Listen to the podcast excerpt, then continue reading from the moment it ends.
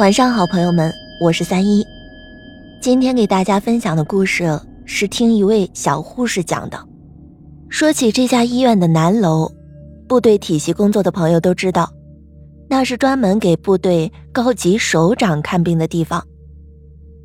这名小护士呢，整天护理这些戎马一生、位高权重的老首长，那也是如履薄冰，步步惊心。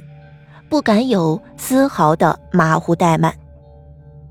由于工作关系，小护士也是目睹和接触了很多曾经显赫一时、不可一世的首长，在病入膏肓、行将就木时遭遇到的世态炎凉。都说久病床前无孝子，这些大领导们的床榻前头，更是难得一见子女至亲的身影。大部分都是常年顾着二十四小时的护工加保姆，家里人一两个月能露回面就算是有心了。常言道，人走茶凉，这些老首长们怕是人还未走，茶就已经凉透了。那些曾经络绎不绝、走马灯般登门拜访、阿谀奉承的部下同僚们，到了这个时候，早就已经不见踪影。姑娘说。他护理过的大领导在离世的时候，大多都很孤独凄凉。那一天，这位姑娘刚好值大夜班，例行查房以后，就回到了护士站，拿起手机一看，小护士的父亲给她发来了视频邀请。这儿行千里母担忧，姑娘的老爸知道她今晚是大夜班，怕她自己一个人无聊寂寞，容易犯困。所以特意在睡前发来视频，想着陪闺女聊上几句。姑娘告诉我说，这已经不是她爸爸第一次陪夜了。只要是轮到他值大夜班，爸爸基本上都会和他视频通话。那天晚上，姑娘接通视频跟爸爸闲聊，爷儿俩有说有笑的，正高兴着呢。一个身着病号服、步履蹒跚的老人家来到了护士站。这老爷爷慈眉善目的，笑着问姑娘说：“看什么呢？笑得那么开心，是电影吗？”姑娘闻言吓了一跳，仓促间认出这是他管床的一位老首长，因为心脏不舒服住院有几天了。奇怪的是，白天这老爷子病情突然加重了，情况不太好，考虑到有猝死的可能性。所以，主治医生让姑娘联系老人的家属。姑娘了解到，这老爷子早年丧偶，膝下只有一个儿子。那个时候工作繁忙，也怕儿子受到后妈的气，所以老人一生未在续弦，独自养大儿子后送他出国留学。谁曾想，儿子研究生毕业了，就留在了异国他乡成家立业，再也不愿意回国了。几经周折，小护士联系上了这位老首长在异国的儿子，向他说明了情况。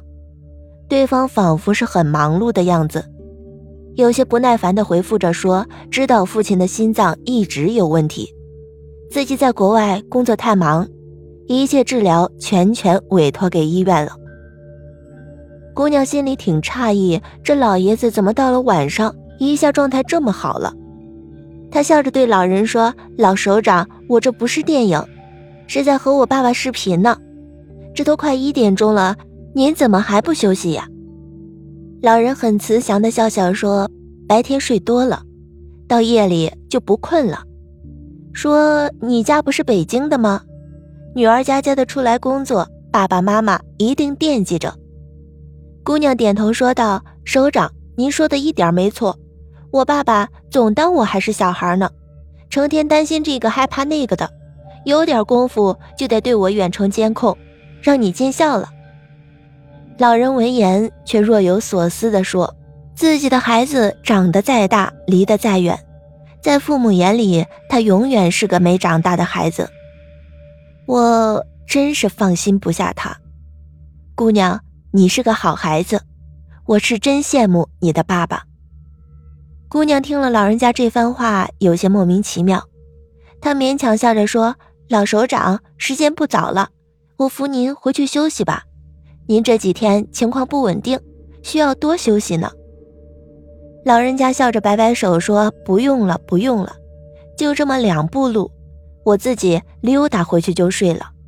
你快接着跟爸爸聊天吧，别聊太晚了啊。”这时候，姑娘听见手机里爸爸在叫她，恍惚间，楼道里的老人竟已不见了踪影。姑娘的爸爸等她半天了，上来就问她刚才跟谁说话呢？怎么没看见人啊？姑娘当时也没顾得细想，以为是手机摄像头的角度让她爸爸没有看到那位老首长呢。就在那天夜里，姑娘再一次巡视查房的时候，发现刚刚还和他对话的那位老首长已经安静的去世了。老人的面容平静安详，唇边还带着亲切的微笑。医生给的死亡原因是急性心衰。老人走的没受罪是福气，死亡时间推算起来，竟然恰好是姑娘和她老爸视频的时候。